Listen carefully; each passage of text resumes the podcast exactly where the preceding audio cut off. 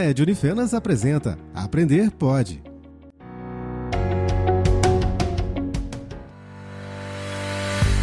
Olá, eu sou a Ana Caroline Santos e estou aqui com minhas colegas acadêmicas do curso de Pedagogia, Beatriz Miranda, Larissa Lomonte, Lúcia Helena e Marlete Fernandes, para começarmos um bate-papo sobre psicomotricidade na educação infantil. Olá, meninas, sejam muito bem-vindas. Vamos lá! Gostaria de iniciar fazendo uma pergunta a Beatriz Miranda. Sabemos que a psicomotricidade é algo que está sendo muito desenvolvido na educação infantil, algo que ouvimos muito falar, e então gostaria de saber, Beatriz, o que é exatamente a psicomotricidade, qual é a sua função e qual a sua função da educação infantil? Bom, para dar-nos uma definição à psicomotricidade, precisamos entender o significado de sua palavra. A psico estuda a mente e a palavra motricidade está relacionada ao movimento do corpo. Então, a psicomotricidade em si é a ação do sistema nervoso central que cria uma consciência no ser humano sobre o seu corpo e os movimentos que realiza, como a velocidade, o espaço e o tempo. No início, ela tinha como função corrigir alguma deficiência ou dificuldade do indivíduo. E hoje, ainda em construção, entende-se que ela ocupa um lugar importante na educação infantil, pois reconhece a relação e a dependência entre os desenvolvimentos motores, afetivos e intelectuais. Que maravilha! Então a sua função foi mudando com o passar do tempo e passaram a enxergar melhor o que realmente é a psicomotricidade e como ela pode contribuir para a educação. Exatamente. Dando continuidade, Beatriz, gostaria de perguntar também a respeito dos elementos psicomotores. Do que é formada a psicomotricidade e quais são os elementos básicos que constituem a psicomotricidade? Na psicomotricidade, existem alguns elementos que nos indicam quais habilidades são trabalhadas. E eles são o esquema corporal, que é a consciência do corpo como meio de comunicação consigo mesmo e com o outro. O equilíbrio, a lateralidade, que é aquela consciência de direita e esquerda.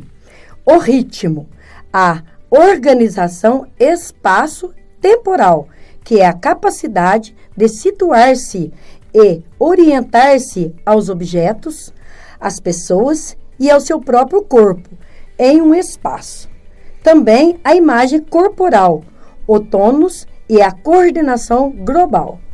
Que bacana! São diversas as habilidades que são desenvolvidas na psicomotricidade e então começamos a perceber a sua importância. Obrigada, Beatriz, pela contribuição.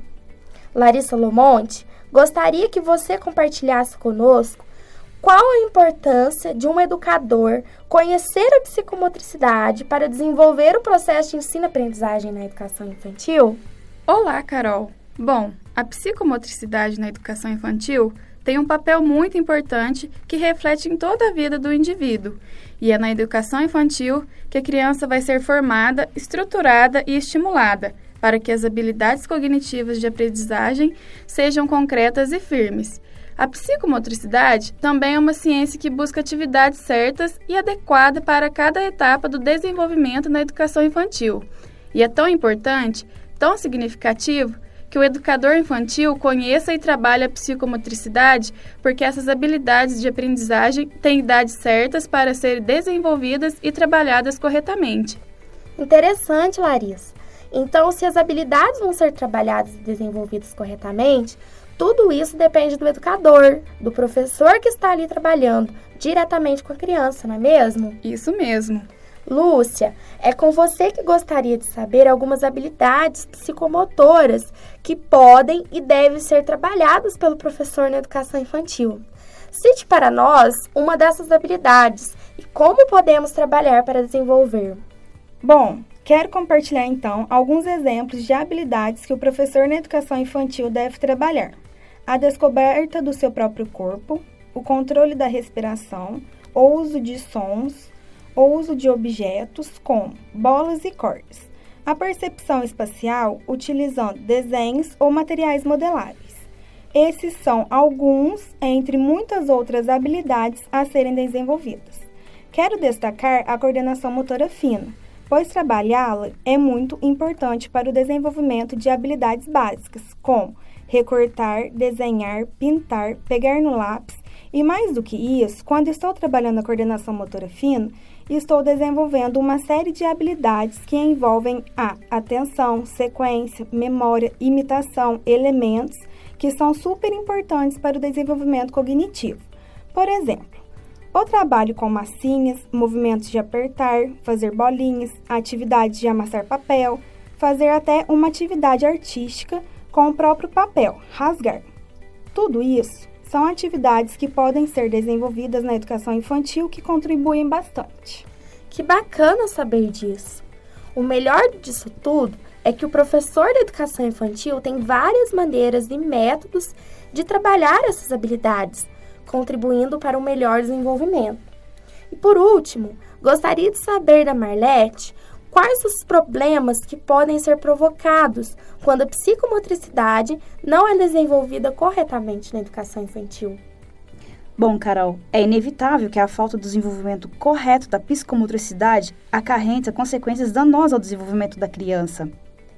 Se passar do tempo e algumas habilidades não forem trabalhadas, elas poderão ser aprendidas com a criança sim, mas não com tanta intensidade, como se fossem trabalhadas exatamente na época adequada.